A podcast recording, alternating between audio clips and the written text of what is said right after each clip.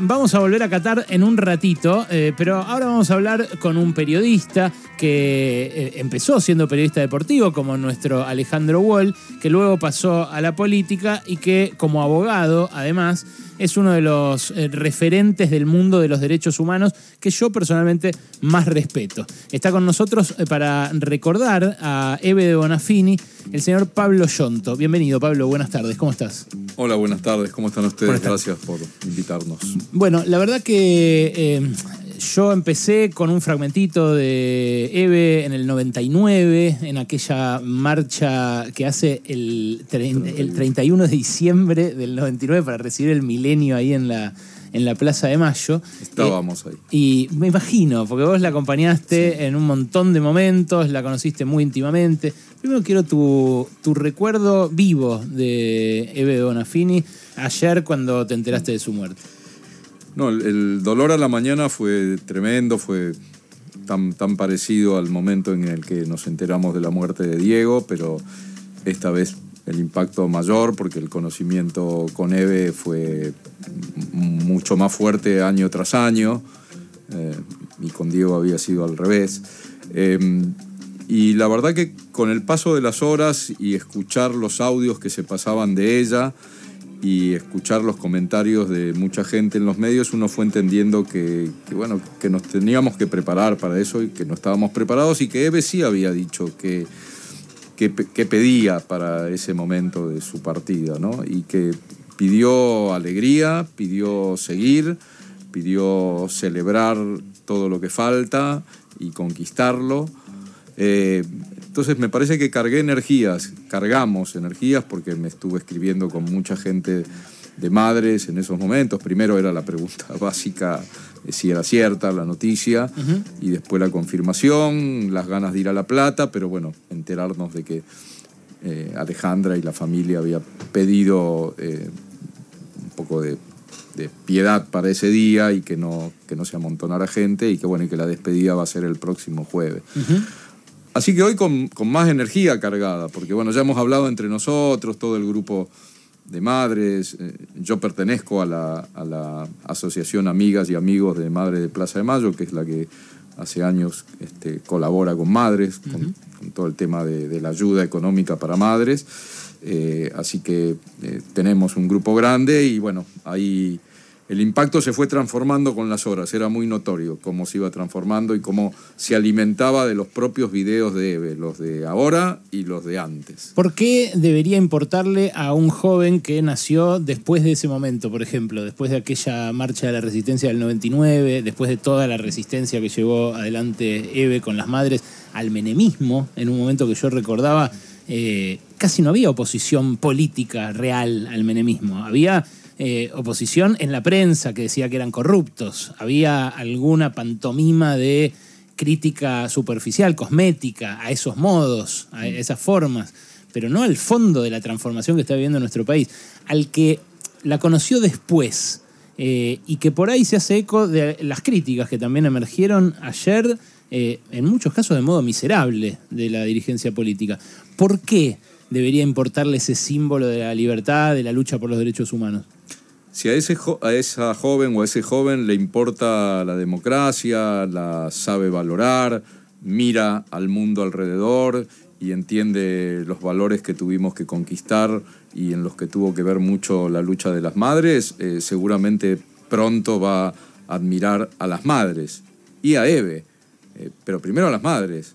Digo, Eve tenía una particularidad que, que pocos percibieron, ¿no? Eh, Eve, si bien está como referente y el periodismo sobre todo focaliza tanto en ella, pero Eve tenía la particularidad de hablar de las madres, de reconocerla a las madres. Por ahí esto sí no trascendía tanto, porque los medios siempre pusieron el eje, sobre todo en los últimos años, en Eve. No fue así en los primeros años de las madres, cuando vos revisás la prensa de la década del 80 sobre todo, el foco está puesto periodísticamente en las madres. Eh, y, ella siempre hablaba de las madres. Nuestras charlas eran en la cocina con las madres y mateando con las madres y las madres cocinando. Y ella se dirigía, digamos, yo, yo aprendía a llamar las madres, decía, no decirle, no sé, porota, qué sé yo, sí, a veces se lo decía, sino a decirle madre. ¿no? Porque ella también, a ver, madres, este, hoy estamos acá para esto, a ver, madres, ¿qué opinan? A ver, madres. No era, este, a ver, ¿qué, qué opinan compañeras? Esa, palabra empezó a tener una, para mí por lo menos, ¿no? ¿Cuál fue tu primer contacto con ella? El primer contacto en, en las marchas, en, en, a partir del 82. Pero los primeros diálogos con ella, lo que fueron diálogos periodísticos, fue el juicio de las juntas. ¿Y en el juicio Yo de las ahí... juntas, ella qué rol jugó? Porque en la peli se, se ve eh, un personaje que supone que es ella, que la convence... Ahí aparece más Norita. Ah. La, la, la, que, que se, la, que, se, saca el pañuelo y después se lo pone al final claro, es Norita. Claro. O sea, no es Norita, pero no, no, claro, la, actriz personifica. Es, es, más parecida a Norita que a Eve. Sí. Bajita, pelo medio enrulado. Eh, pero de todas maneras, ella, eh, cuando, cuando hicimos el libro del juicio de las juntas, sí. ella me contó bien el episodio, porque yo, yo tenía otra versión de cómo había sido el tema de los pañuelos, que es lo que se ve en la película, ¿no? Que Estracera y Moreno Campos se acercan para pedirle eh, a las madres, pedirle a Eve sobre todo, que se sacara el pañuelo, pero no era pedirle ellos. Habían dicho claramente que la audiencia no empezaba si no se sacaban los pañuelos. Y efectivamente no empezaba la audiencia. Había, la Cámara había dado una directiva, ni siquiera habían entrado los jueces a la sala, habían dicho, como ya sabían que estaba con los pañuelos, o se saca los pañuelos o no empieza. Entonces va primero el secretario de la Cámara, después va Estracera y Moreno Campo y ahí recién se lo sacan, ¿no? Y esa escena tuvo que ver con el tema de que ella llevaba otros pañuelos adentro. Este, a mí me dijo que los llevaba en, abajo de la camisa, en otro reportaje que ha dicho, dice que los llevaba adentro de la bombacha y que después en, la audiencia eh, se lo vuelve a poner cuando se escucha la absolución. Ella ya sabía, las madres ya sabían que iba a haber absoluciones, nosotros también sabíamos que, o sea, el rumor era que existían absoluciones, no sabíamos cuántas. Entonces Eve dijo, si leen una absolución, yo me paro y me voy. Y efectivamente, ella se pone el pañuelo de nuevo, se para y se va. Inclusive hay un, en, en el video real, el presidente de la Cámara Arlanian, eh, le ordena al subcomisario, no al comisario, le ordena al subcomisario que la detenga. Eso me contaste el otro vez cuando viniste a la claro, tele. Y, y, y, sale rápido él con el pañuelo puesto. Y de ¿no? pedo no la detienen. Y de pedo no la detienen. Bueno, no, yo creo que no la iban a detener, pero... La, claro, era un escándalo. La, la orden estaba. Claro, la orden claro. estaba. Bueno, eso eh, muestra hasta qué punto su carácter también tiñó toda su intervención política, ¿no? Porque era de no guardarse absolutamente nada, incluso aunque eso lastimara a alguien al lado suyo a veces. Sí, sí, porque la criticaban. Ahora, mirá, mirá lo que es tener la razón, ¿no? Porque en, muchas cosas tuvo razón, creo que, no sé, algún día haremos el porcentaje, en el sí, sí. 90%, Nadie en el 87%, 100, bueno. Sí, Ahora, ¿cómo tuvo razón? Porque esa orden era no se permiten ningún tipo de, que es lo mismo que pasa en el Mundial, de objetos que representen manifestaciones políticas, etc. Entonces el pañuelo para ellos representaba una manifestación política dentro de la justicia y eso no podía existir. Bueno, pasaron los años y hoy es al revés. Hoy van las madres, los hijos, van a las audiencias y pese a que las normas no cambiaron, hay una comprensión de que evidentemente eso no lesiona la justicia. Hoy las madres van con pañuelos, los hijos van con la remera de hijos. ¿Cuál es el problema? Este, la fría interpretación de la ley o lo que decía Eve muy bien, porque cuando nosotros estábamos en el hall del, de tribunales, cuando ella discute por primera vez, cuando les, le hacen sacar el pañuelo y efectivamente se lo saca en el hall, y la discusión que daba era pero si este es mi símbolo político y el de los milicos, la gorra, ¿por qué no les hacen sacar la gorra? claro. Y claro, los militares entraron con su uniforme y con su gorra y no pasó nada. Este, así que en eso tenía razón y la justicia le terminó dando la razón. Pero además, claro, eso es también la expresión de lo que representaban las madres en la escena política mundial, diría yo, que es... Eh, hay, un, hay, una expresión muy de moda en la psicología que es la resiliencia, ¿no? que es la capacidad de atravesar una, una situación traumática y salir fortalecido. Y lo que hicieron eh, las madres, y, con, con, Eve a la cabeza, es eso, es de una situación que es el horror, el horror total, la, desaparición y la tortura de sus hijos, construyen un momento político que hace mejor a todos, que mejora la, la sociedad entera. Eh, y además también desde una lógica eh, nunca revanchista, o sea, nos, no, no, no, no, olvidamos, no nos reconciliamos, pero no desde la revancha ni de hacerles pagar lo mismo, ¿no? Eve tuvo, tuvo mucho de eso, ahora que estás eh, diciendo esto de la revancha, ¿no? Mm. Eh, yo estaba cuando en una marcha de los 80 se gritaba un grito que era muy, muy, no sé si popular, pero estaba ahí al- a punto de ser popular, que era paredón, paredón a todos los midicos que vendieron la nación. Sí. Ese grito fue muy extendido. Yo lo recuerdo. Inclusive- Era chico, pero lo recuerdo. Inclusive en marchas del radicalismo, en marchas de muchos grupos y partidos que estaban en contra, eran los últimos meses de la dictadura, era paredón, paredón a todos los milicos que vendieron la nación. Eve en un acto di- pidió que no canten eso, Claro. porque eh, la consigna de las madres no era esa, sino juicio y castigo. a Claro, los culpables. justicia. Yo sé que años después y en los últimos años algunas expresiones de, de Eve pueden ser tomadas este, en el análisis de la violencia. Eh, pero yo creo que ella eh, seguramente nunca mandó, ni ordenó, ni quiso que se cometiera ningún hecho de violencia, por ejemplo, contra los genocidas. Eso está claro. Claro, Ahora, bueno, después, eh, después- te referís, por ejemplo, cuando festejó que eh, volaran la- las la- Torres la- Gemelas. Las, pistolas. Este, O que las pistolas Taser la prueben con la familia de Patricia Sí, Bullrich o de Macri. eran- Bueno, está bien, nada, eran barbaridades que decía, qué sé yo. Lo, lo de la- lo de las Torres Gemelas también es una barbaridad, porque murieron 3.000 personas inocentes, eh, gente que había ido a laburar, laburantes, inmigrantes, algún inmigrante ilegal. Ahora, eh, si la vas a juzgar por eso a una persona que, eh, como yo decía al principio del programa, se les plantó en el 77 a los machos del fusil, solita, con 12 madres más, que les habían chupado a los hijos y no sabían dónde estaban. Y bueno, me parece que estás pifiando al foco, ¿no? Y de algunas pidió disculpas y vuelvo al tema este de las madres. Y cuando haces el, el recorrido por las madres, entonces sabes que es Eve expresándose así, pero cuando hablas con las otras madres, porque eso es lo que no quiero que olviden, murió Eve y murieron muchas madres, pero las madres están, hay muchas madres todavía vivas y esa fuerza sigue y son compañeras muy lúcidas. Esas madres te lo van a decir de otra manera. Claro. Eh, y, y tal vez orillen el- el- la bravura en la lengua de Eve, pero no, no van a ir tan, tan al filo como Eve con lo de las torres o con el tema de las pistolas. Pero El- seguramente de otra manera te lo van a decir. Porota, una compañera madre que, que murió hace unos años, española ella, era, en ese sentido, era, era hablar periodísticamente con ella, era escuchar el- la línea de madres pero no el- la, la tanta dureza, ¿no? Eh, y, y muchas madres que han quedado ahora, este, Carmen Arias, la que habló el otro día, eh, es la dureza en la línea eh, sin por ahí el término ese que, que Eve le agregaba y que, bueno, le ponía picante a la situación.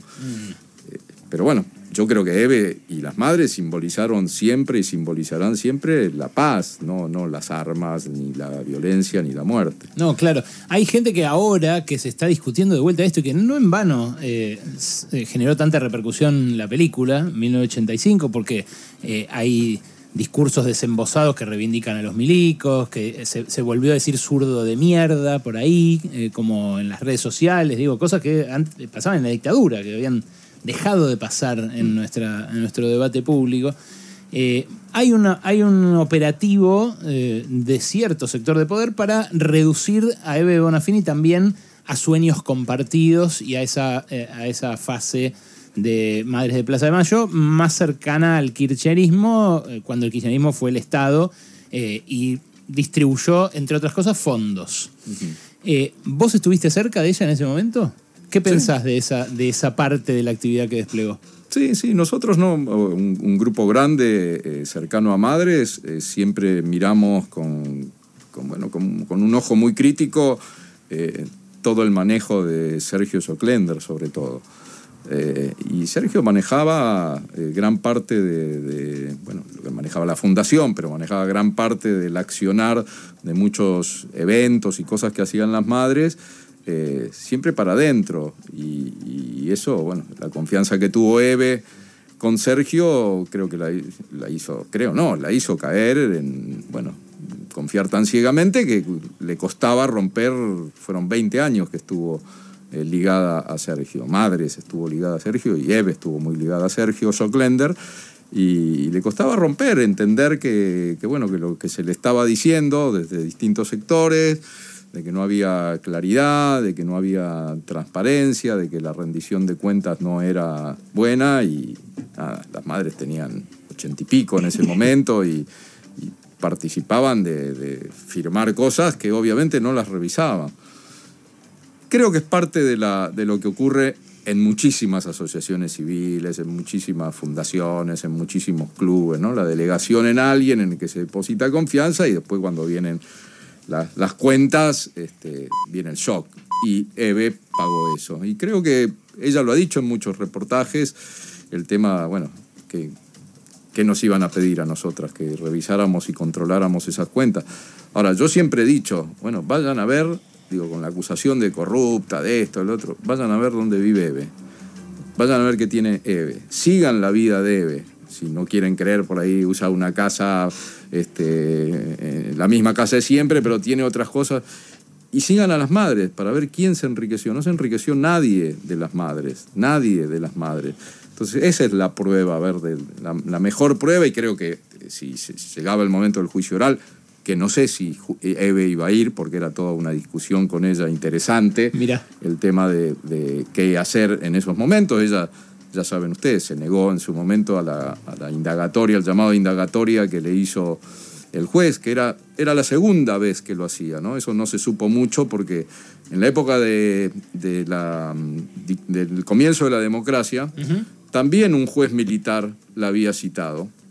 Cuando Alfonsín saca el decreto para que juzguen a los militares, recuerden que primero dice que, que se juzguen entre ellos, que la juzgue el Consejo Supremo de la Fuerza Armada. Entonces, en ese año 84 se recibían decenas de decenas de citaciones a las madres o a, las, a los hermanos, hermanas desaparecidos o a los testigos para que fueran a declarar al Consejo Supremo de las Fuerzas Armadas o a las este, guarniciones militares. Eh, y Eve recibió esa citación y tampoco fue. Tampoco fue la. Fue la por eso la, eh, de eh, Martínez Di Giorgi fue la segunda vez que se negó a ir a una citación. Y está bien, está bien, porque eso de enfrentar a la justicia es algo que también hay que hacer porque si no las cosas no cambian, ¿no? Eh, mucha gente dice, ah, la justicia, tiene que respetar todo. Sí, pero cuando hubo que salir a pelear para que se vaya a la corte corrupta menemista, eh, gran parte de la sociedad, no sé tampoco qué porcentaje, pero gran parte de la sociedad estaba de acuerdo en que había que echarla y había que movilizarse a la puerta de tribunales para, para echarla.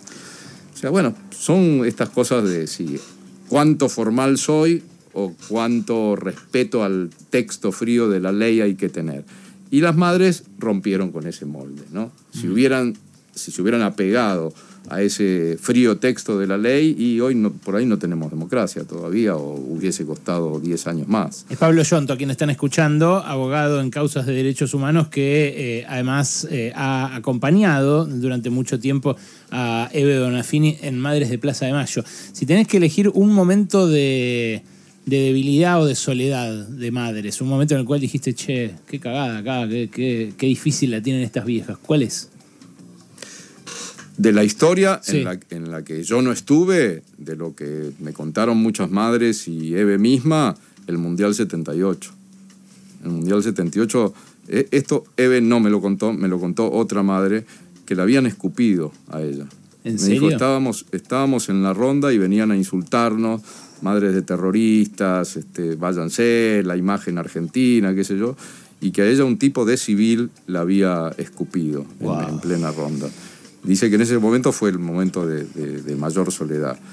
Y yo no creo que hayan tenido. Después, ahora, digamos, en estos últimos años, creo que sí, el momento más difícil fue cuando salta toda la cuestión Schocklender, eh, pero no de soledad, porque aún en ese momento, eh, en, toda la, no sé si discusión interna, pero en toda la movida interna dentro de Madres hubo mucho respaldo y inmediatamente el jueves siguiente hubo mucha gente en la plaza.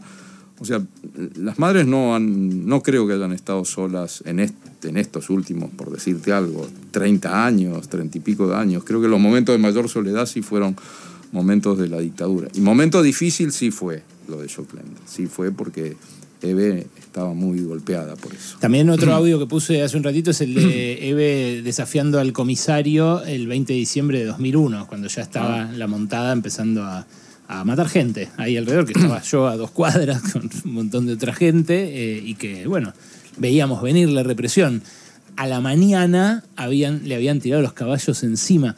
¿Qué, qué explica para vos que, que a muchos, porque nosotros para la película con Nahuel entrevistamos a, a los motoqueros, por ejemplo, que iban sí, que fueron- eh, y nos decían, fuimos porque vimos que les tiraban los caballos encima a las madres. Y vos decías, este chabón que estaba haciendo una, una cadetería en San Martín, agarró la moto y, eh, con el casco y se fue a, a la pirámide de Mayo enfurecido porque le habían eh, pegado eh, a, la- a una madre como si fuera la suya. Mu- muchos, muchos fueron, el 20 de diciembre fueron motivados por eso. Así fue lo que, lo, lo que los termina de decidir en ir.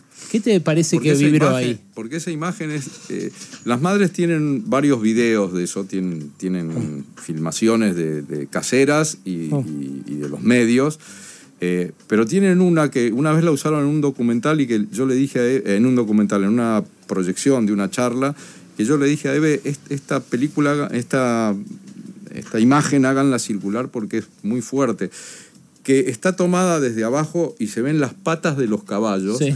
y en las patas de los caballos se ve a dos madres en el, en, en el revoleo de las patas, que ahí lo primero que ves es cómo no las pisan los caballos, ¿no? Esa es la imagen que me quedó a mí. Este, digo, ¿cómo no las pisaron? ¿Qué había? ¿Respeto de los caballos a las madres? Porque están en el medio del taca, taca, taca, taca de los caballos, tiradas. porque, bueno, después las, las más conocidas son esas en que se envuelven o parecen envolverse en una bandera y van resistiendo a la montada y a los, a, a los palos. Y es cierto, lo que pasó fu- fue eso, que mucha gente vio esa imagen y decidió ir a la plaza o, bueno, o sumarse de alguna manera a aquel momento, ¿no?